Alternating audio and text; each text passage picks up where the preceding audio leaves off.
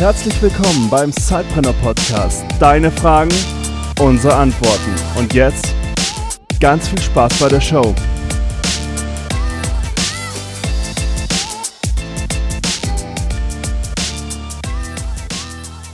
Ja, willkommen zu einer neuen Folge vom Sidepreneur Podcast. Eure Fragen, unsere Antworten. Und uns hat wieder eine sehr, sehr spannende Frage von euch erreicht. Genau, und da hat uns eben Alice die Frage gestellt, wie kann ich eine geeignete Nische überhaupt für mein Business finden? Und da dachte ich, lass uns doch mal ein, drauf eingehen, Felix, ähm, wie du damals deine Nische gefunden hast. Was war denn die Nische und wie bist du das Thema angegangen? Genau, also mein, mein erstes Side-Business, was ich 2011 gegründet habe, war ein, ein Fahrtraining, ein, ein sogenanntes Eco-Training, also ein Spritspartraining. Ich muss jetzt ein bisschen dazu sagen, dass ich jetzt nicht so vorgegangen bin damals bei meinem ersten, wie ich das heute tun würde. Also ich habe auch viele Sachen falsch gemacht. Ähm, ich bin auf diese Nische gekommen, weil ich selbst so ein Training mal machen musste. Und ich sage bewusst musste. Mein Arbeitgeber hat mir so ein Ding bezahlt, weil ich damals im Vertrieb war. Und ich wollte da nicht hin. Ich habe gedacht, boah, Spritspartraining, ey, da kannst du dich gleich äh, morgens auf dem Weg zur Arbeit erschießen lieber. Dann bin ich da hingefahren und ähm, habe dann zwei Dinge von diesem Training mitgenommen. Das erste war, dass das wirklich funktioniert. Das war für mich schon eine Riesenüberraschung. Und das zweite war erstaunlich, wie langweilig man so ein Training machen kann. Das war schon ziemlich, äh, ziemlich kreativ. Ähm, so, und dann hatte ich das im Hinterkopf für ein Jahr, zwei, vielleicht sogar zweieinhalb. Und als dann, das war wie gesagt 2010, 11, plötzlich die, die Ölpreise so hochgingen und die Spritpreise so hochgingen, poppte plötzlich bei mir diese Idee wieder auf. Und ich habe gedacht, hey, ähm, da ist das Potenzial, weil das ein funktionierendes Produkt ist. Du kannst das nebenbei als Training anbieten. Du musst nicht in Kapital oder in, in, in Infrastruktur und Produkte investieren. Das ist im Prinzip ein, ein digitales Produkt. Du kannst es digital bewerben, du kannst es am Anfang auch alleine durchführen, du musst halt nur so ein Training ausdenken. Ähm, und es war einfach auch ein Pain im Markt. Also ich, ich kam morgens zur Arbeit, das erste, was mein Kollege sagte, hast du die Spritpreise gesehen. Und ähm, das ist dann auch für mich ein, ein Learning gewesen, ähm, was, was ich im Buch äh, Vier Stunden Startup sehr deutlich auch beschreibe, dass man nicht die Lösung mit dem Problem verwechselt, beziehungsweise dass man das, das Kundenproblem wirklich total genau versteht und eine genau passende Lösung am Ende findet. Was bedeutet das? Bei mir war das so, ich hatte also dieses Spritspartraining und die Leute haben mir gesagt, boah, Spritpreise, ich, ich raste aus. Und ich habe gedacht, hey, das passt ja super. Ich zeige dir, wie du 30% Sprit sparst, dein Problem ist gelöst.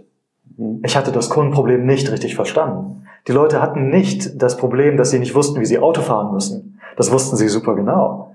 Ähm, die Leute wollten einfach billiger tanken. Und die wollten keinen vier Stunden Kurs machen, die wollten kein, äh, kein Video kaufen, die wollten kein Buch kaufen. Die, das war gar nicht die passende Lösung zu deren eigentlichen Problem.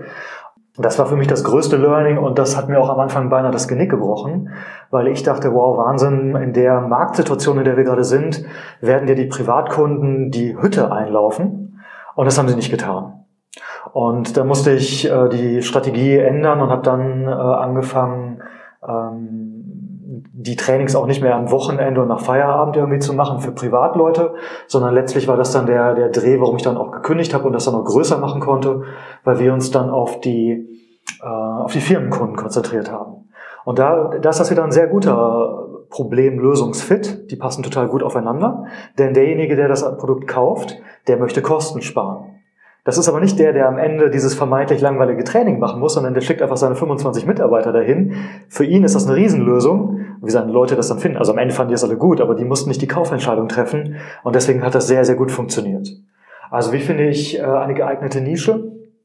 Ähm, Darf ich ganz kurz hier mal einhaken? Auf jeden Fall. Ähm, vielleicht, bevor du diesen Gedanken ausführst, dass man auch sagt, okay, wie bist du es damals eingegangen und wie würdest du es mit deinem heutigen Wissen ähm, ja. dich an dieses Thema annähern? Genau, das beantwortet auch mit die Frage, wie komme ich auf eine Nische?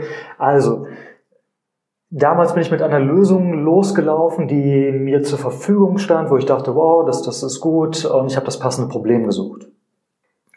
Das ist falsch. Das ist ein, ein, ein Riesenproblem, wenn man das so macht und man läuft Gefahr, einfach total viel Zeit, Geld und Energie zu verschwenden. Wie würde ich es richtig machen?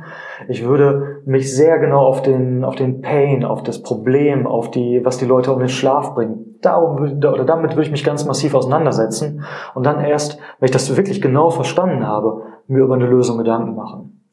Ähm, dann ist die zweite Frage, wie komme ich dann auf ein Problem? Wie finde ich denn Probleme im Markt?